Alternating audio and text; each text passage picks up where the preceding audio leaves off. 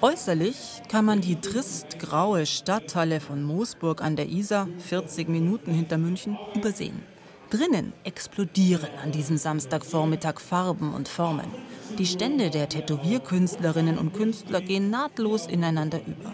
Auf Wänden und Tischen buhlen Zeichnungen und Skizzen. Herzen, Anker, Totenköpfe, FC Bayern, mir san mir Logos. Such mich aus, lass mich stechen, trag mich auf der Haut. Logisch, für immer. Das ist so lila-blau und steht so eine Blume da. Dann gibt es noch so grün-blau Geckos, die gefallen mir auch. Meine achtjährige Tochter Walli blättert einen Ordner mit Ideen durch. Und jetzt wird es eigentlich wieder schwarz und wieder so totenköpfig. Also das ist eigentlich nicht so mein. Das Studio von Tätowiererin Pedi mit den roten Locken und der geschwungenen 50er-Jahre-Brille ist in der Nähe von Ulm. Herzblut-Tattoo heißt es. Märchenhafte Motive entwirft Pedi besonders gern. Oft wünschen ihre Kunden aber eine Bavaria-Flagge und dann eben den Schriftzug vom Fußballclub. Fußball ist ein ganz großes Thema. Es ist voll und eng zwischen den Ständen. Mein zweijähriger Quirin hat was für sich entdeckt. Was ist das? Eine Mickey. Genau, super. Die Mickey Maus mit großen schwarzen Ohren, kugeliger Nase und roter Pumphose auf dem Unterarm von Besucherin Antonia. Antonia ist aus Niederbayern. Ihr Mickey ein Oberbayer. Das war Messe in Ingolstadt. Wir haben eingegangen, bloß zum Schauen. Ja, haben wir dann entschieden und hops und liebs. Antonia aus Mainburg mit dem Mickey-Tattoo aus Ingolstadt ist mit einer Freundin zum Messewochenende nach Moosburg gefahren. Zur gegenseitigen Unterstützung. Falls heute wieder. Das ist bei mir so Bauchgefühlsache. Also wenn ich jetzt sage, boah, der Tätowierer war mir jetzt sympathisch, dann lasse ich mich nochmal tätowieren. Wie Antonia denken, so wie es ausschaut, viele. An den Ständen surren die Nadeln. Auf Schultern, Schenkel, Rippenbögen, Handgelenke wird gestochen. Da spontan, dort lang überlegt. Und manches ergibt vielleicht halt später tieferen Sinn. Erst habe ich es mir tätowieren lassen und man denkt, ja, weil es schön ist, weil es mir gefällt. Und nach und nach ist mir dann so aufgefallen, warum ich mir das eigentlich stehen lassen wollte. Und das doch für mich für was steht. Wie zum Beispiel ein Mickey Mouse, egal in was für schlechten Situationen du bist, einfach ein bisschen ein Lächeln aufsetzen und dann geht's weiter. Das erinnert mich an die Geschichten zu meinen eigenen Tätowierungen. Also nicht das erstmal machen und dann Mai singen wir schon, was es meinen könnte, sondern das ist was meint. Für mich. Als wäre man durch das, was man als Motiv auf der Haut trägt, mehr dort, wo man innen drin bei sich daheim ist oder wieder daheim sein will.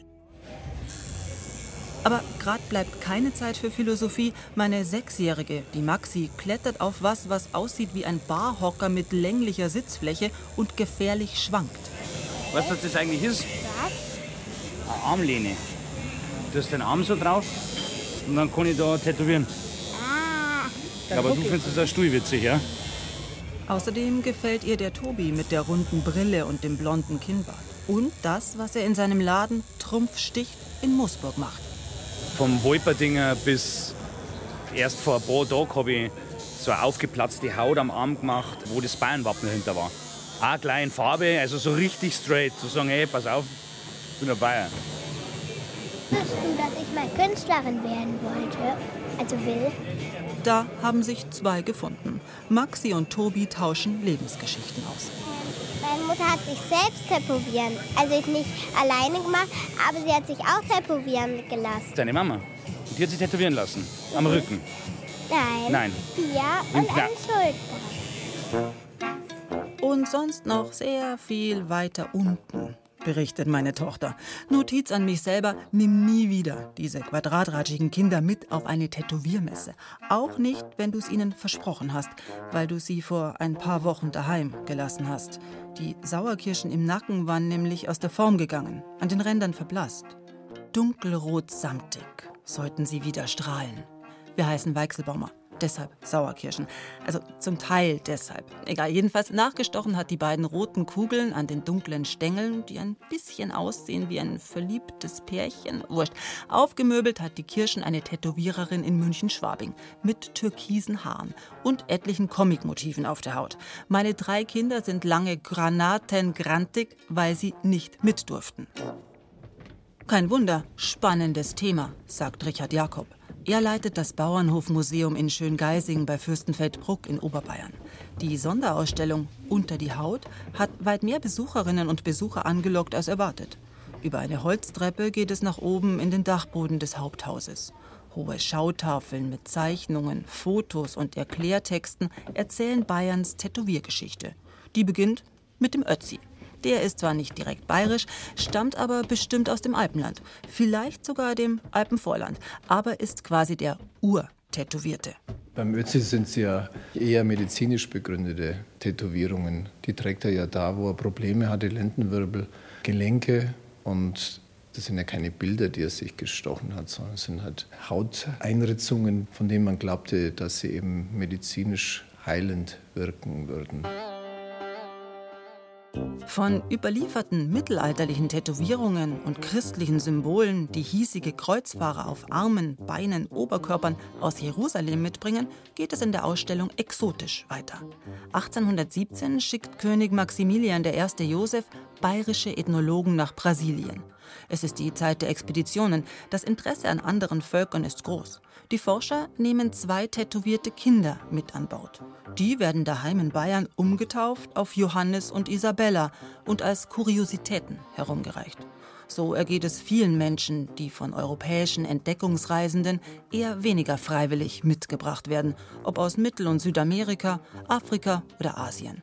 Ihre Tätowierungen werden wissenschaftlich dokumentiert, von Jahrmarktspublikum bestaunt und sie werden nachgemacht. Ende des 19., Anfang des 20. Jahrhunderts boomt die heimische Szene. Bald sind 20 Prozent der Bevölkerung tätowiert. Zum Beispiel das ist jetzt der Matthias Kneisel, weithin bekannter Räuber, der 1902 hingerichtet wurde, nachdem er einen Polizisten erschossen hatte. Heute würde man wahrscheinlich sagen Totschlag und nicht Mord. Ein Art Volksheld gewesen, weil er ja die Obrigkeit genarrt hat im Dachauer und Brucker Land. Neben dem Kneißlschen Foto zeigt die Schautafel einen Steckbrief mit dem Hinweis auf eine Tätowierung am linken Unterarm, einen Armbrustschützen und die Jahreszahl 1892. Der Armbrustschütze hat möglicherweise was zu tun mit Wilderei, überlegt Kurator Jakob. Überhaupt ist die Armbrust damals in. 1887 wird der Armbrustschützenverein Winzerer Fändel gegründet, heute noch prominent vertreten auf dem Oktoberfest. Überliefert ist nicht, warum Bayerns Robin Hood sich für dieses Motiv entschieden hat. Aber es deutet sich an, Bayern tätowiert womöglich anders. Oder was anderes als andere. Schon damals.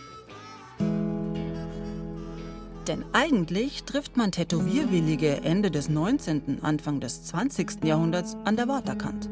In Hafenkneipen lassen sich heimatlose Matrosen Anker auf den Bizeps setzen. Im Hamburger Nieselregen entstehen Palmen samt Karibiksonne auf Seemannswaden. Das sehnsuchtsvolle Bild leicht bekleideter Mädchen kommt auf die robuste Seebärenbrust. Eine weitere Adresse für Tätowierungen sind Gefängnisse. Sicherheitsverwahrte Schurken ritzen sich selber oder gegenseitig wahlweise die Liebe des Lebens in den Oberarm oder Messer, Knarren, Kettensägen. Räuber Kneißl aber wählt Armbrustschützen. Für Eva Sandl ist das keine große Überraschung. In ihrem Studio im oberbayerischen Rosenheim geht Heimat unter die Haut. Der bayerische Renner hier in Rosenheim sind Berge und Bergsilhouetten. Und die Hausberg, die Kampenwand, der Wendelstein, aber auch Edelweiß, Hopfendolden, Amasbier oder Resche Brezen wird gern genommen. Auf ihrer Homepage zeigt sich die junge Frau mit der blonden Lockenmähne in dunklem Dirndl. An Armen und Beinen leuchten dicke Dornenranken mit satten Blüten. Eine Nonne, Engelsflügel fließen ineinander.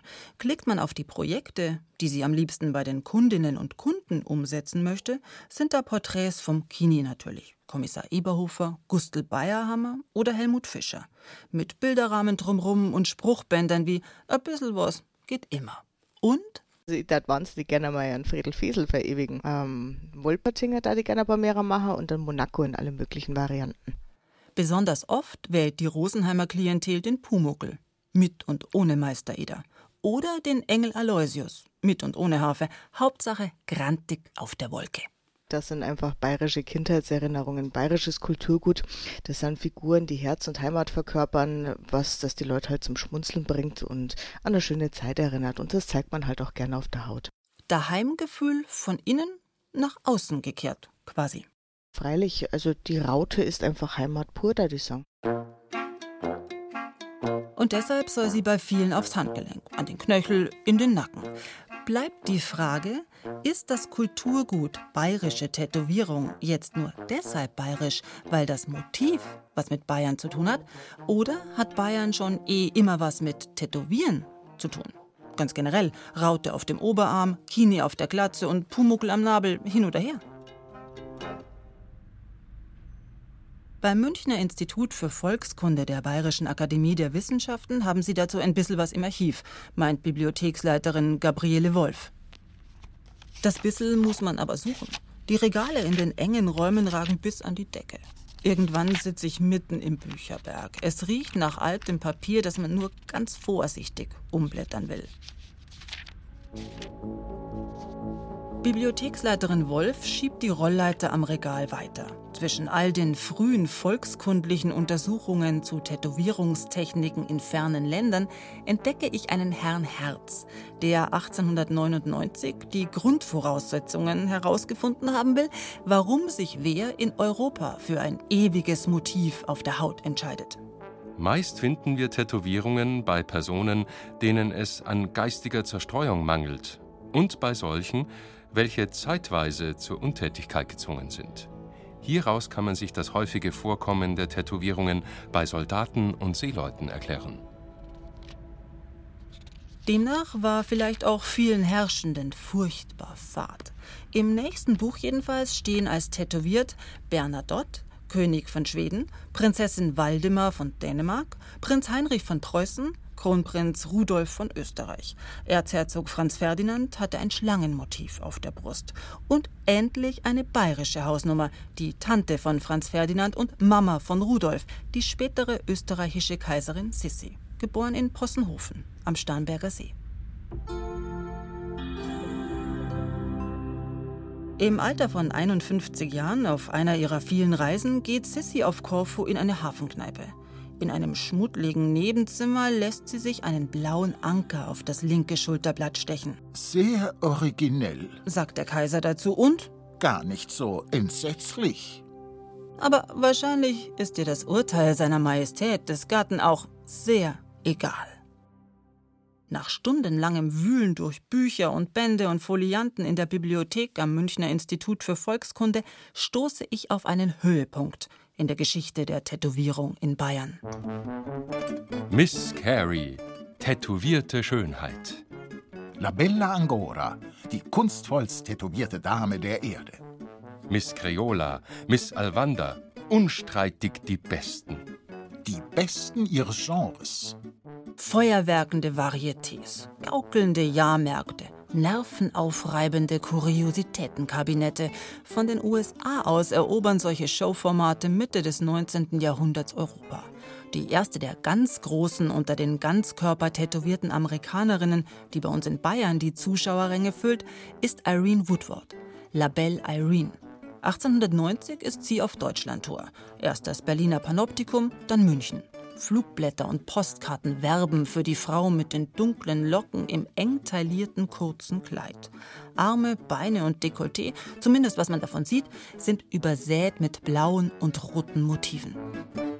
Tatsächlicher Name Ida Levina Lisk, geboren 1857, Einwandererkind, Vater Schuhmacher. Sein Verdienst beträgt etwa 5 bis 10 Dollar die Woche. Als 20-Jährige heiratet sie George Woodward, der ihr Manager wird und wohl für die Körperbilder sorgt. Ihr Verdienst auf der Bühne 150 bis 200 Dollar die Woche.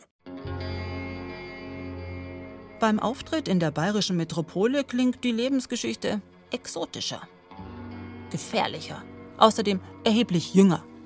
Geboren 1870 in Texas, führte Irene ein abenteuerliches Leben in den Urwäldern. Schon als Kind tätowierte sie ihr Vater mit blauen und roten Mustern, um sie vor den Angriffen der Indianer zu schützen. Totaler Schmarren. Die einheimischen Stämme in den USA waren oft selbst tätowiert. Wer hätte da also Angst haben sollen? Plus, wären die Motive als Kind gestochen worden, hätten sie im Laufe des Wachstums die Form verloren. So aber prangen perfekte Schmetterlinge, Blumen, Sonnen, Adler, Klapperschlangen, Augen in leuchtend blau und rot auf all den Körperstellen, die damals die Münchner Polizei eben gerade noch so auf der Bühne als offen zu zeigen durchgehen lässt. 400 Einzelmotive sind es insgesamt. Professor Dr. Johann Ranke von der Anthropologischen Gesellschaft München zählt nach.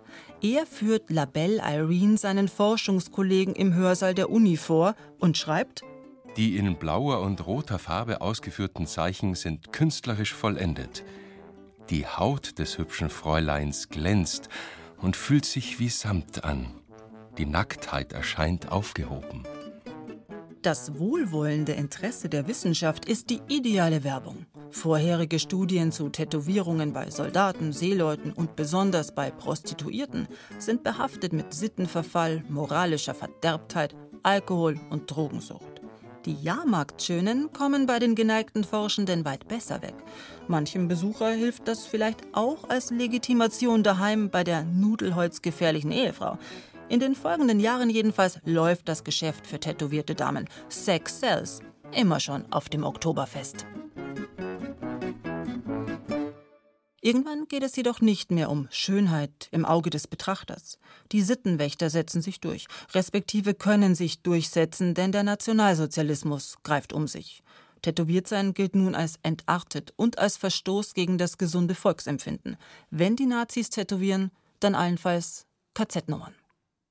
Bis in die 1980er, 90er Jahre dauert es, bis die Tätowierszene in Bayern und auf der ganzen Welt wieder so großen Zulauf hat wie in Jahrhunderten davor, erklärt der Kulturanthropologe an der Freien Uni Berlin Severin Penger. Und warum sie plötzlich interessant wird, auch für ganz untypische Schichten, die eher konservative Mitte zum Beispiel. Da gibt es zum Beispiel auch Argumente, dass quasi die Mehrheit der Gesellschaft auf einmal sich als Jugendkultur selbst sah und damit quasi auch Praktiken der Jugend übernommen hat, die vorher quasi eher randständig waren, wie Piercen und Tätowieren und dann quasi irgendwie Eingang gefunden haben in diesen, diesen neuen Imperativ, sodass man quasi individuell seinen Körper formen soll und muss. Totale Selbstoptimierung also, innen und außen. Damit kommt in den 1980er, 90er Jahren die Tätowierung in der Mittelschicht an. Zum ersten Mal. In allen Phasen vorher begeistern sich vor allem Menschen aus der Unter- und Oberschicht dafür und werden kritisiert, sanktioniert, ausgebremst. Wer eine Tätowierung trägt, befinden das bodenständige Bürgertum und weite Teile der Wissenschaft, ist Verbrecherin, Taugenichts, moralisch verloren. Allesamt. Das widerspricht eigentlich auch nicht der damaligen Sicht auf dieses Asoziale oder das äh, sozial andere, weil häufig so aus dieser bürgerlichen Sicht quasi auch der Adel irgendwie als pervers oder eben nicht nützlich galt. Also es hat sehr viel mit diesem modernen Nützlichkeitsdenken und ökonomischen Argumenten zu tun. Die noch modernere Vorstellung von Nützlichkeit heißt dann, wie gesagt, irgendwann Selbstoptimierung. Dazu kann heute auch Kunst auf der Haut gehören. Kann, weil jetzt diskutiert man gar nicht mehr so oft darüber, wie wohl ganz früher, darf jemand überhaupt tätowiert sein, sondern ist das Kunst? Weil weg kann es von der Haut schwer, wenn es schon mal da ist. Dass Tätowierungen auf der Haut mitunter länger halten als ein Leben lang, zeigt Kurator Jakob in der Ausstellung im Schöngeisinger Bauernhofmuseum. Das älteste erhaltene Hautstück Bayerns mit einem Tattoo Ludwigs II. Es handelt sich hier um ein Stück von der Brust eines Gebirgsjägers, der sich das Tattoo in Hamburg hat stechen lassen. Ludwig II. Bayerns Edelweiß ist die Umschrift. Das ist circa 1890 es ist ein bisschen gruselig, obwohl man es nur auf einem Video sieht. Das weißlich-ovale Hautstück dümpelt in einem Glas. als Präparat, eingelegt in Flüssigkeit, wie etliche unmittelbar nach dem Tod des Märchenkönigs. Viele Menschen fahren für ihren Ludwig II auf der Haut, wie der Gebirgsjäger im Glas, sogar extra nach Hamburg, wo es die bekanntesten Tätowierläden gibt. Bis heute ist der Kini eines der beliebtesten Motive. Das zeigen großformatige Fotos im Jexhof. Also hier haben wir mal Vater und Sohn. Die haben jeweils den Ludwig II. auf ihrer rechten Wade tätowiert erzählt Elisabeth Lang. Sie hat die Fotos gemacht für die Ausstellung im Jexhof und die Geschichten der Menschen dahinter erfragt. Der Fritz wollte dann eigentlich auf die linke Wade noch den Franz Josef Strauß tätowiert haben, weil er der Meinung ist, dass keiner Bayern so vorangebracht hat wie König Ludwig II. und Franz Josef Strauß. Aber Sie sehen ja, seine zweite Wade ist inzwischen anderweitig besetzt. Da steht nämlich jetzt E-Lil und das bedeutet aber einmal Löwe, immer Löwe. Und das Motiv hat er sich tätowieren lassen, nachdem die Löwen 2017 in die Regionalliga abgestiegen sind. Strauß kommt vielleicht auf eine noch freie Schulter. Neben Ludwigs gibt es Sissis, Rauten, die Bavaria, das Münchner Kindl, das Augsburger Rathaus, den Ulmer Spatz. Wir haben eigentlich niemanden, der sich nicht wirklich grundtief mit seinen Motiven identifiziert. Fazit also, ob Leberkassemmel, Raute oder Kini, Edelweiß oder Pumuckel. Wo das Herz weiß-blau schlägt, sieht man das mitunter auf dem Körper. Heimat, Zugehörigkeit, Wurzeln, Verbundenheit. Bayern. Für Studioinhaber Tobi auf der Moosburger Messe hört bayerisch Tätowieren aber nicht beim Motiv auf, bei Zeichenkunst und Geschick an der Maschine. Tätowieren geht oft weit tiefer unter die Haut, weil meistens family-technisch irgendwas. Also Mama, Papa, Opa, Oma, Schwester, irgendwas, was oftmals für einen Tätowierer gar nicht so geil ist, weil du halt Geschichten hörst, die dich selber dann schon ein bisschen beschäftigen. Ja. Dann geht einem das schon nach. Und dann steht man auch unter Druck, noch mehr. Weil du weißt, du machst jetzt was, das ist hier verdammt wichtig. Für Tobi greift dann das grundbayerische Prinzip, jemand Leid zusammen. Klar, wenn du bei mir sitzt und du merkst, hey, mit dem Tobi, das geht, mit dem kann man reden und da kommt auch Feedback zurück, dann erzählt man halt einfach auch. Und es ist ja auch schön. Also, ich mag das. Tragische Geschichten, lustige Begebenheiten, blödsinnige Ideen. Mit dem Reden jemand leidsam. Beispiel, mein Vater mag meine Tätowierungen erst gar nicht. Was hat er sich Mühe gegeben, diese Tochter auf die Welt zu bringen? Und dann kommt die von Jobs in den Slums in Afrika, Südamerika und Indien mit Geckos und Flamingos zurück. Beim letzten Motiv schwenkt er um, glaube ich. Die dunkelrot-samtigen Kirschen im Nacken, die für unseren Familiennamen Weichselbaumer stehen. Eigentlich noch für was anderes, was wir zusammen ausgehalten haben als Familie. Jedenfalls grantelt er nicht rum und kommt mit auf die Tätowierermesse. Die Kinder, Wally, Maxi und Quirin, finden, der Opa sollte dringend endlich auch ein Tattoo haben. Nein, nein. Ich lasse lass mich nicht verschandeln. nein. Mal, vielleicht hat er einfach sein Motiv noch nicht gefunden. Ein Berg könnte es sein. Kampenwand, Breitenberghaus, Wendelsteinkirchel. Jedenfalls waren seine Passwörter früher im Büro immer Bergnamen. Am Ende ist es vielleicht auch wurscht. Zeigt man es mit einer Tätowierung auf der Haut oder verheimlicht man es als Passwort? Hauptsache Bayern im Herzen und unter der Haut.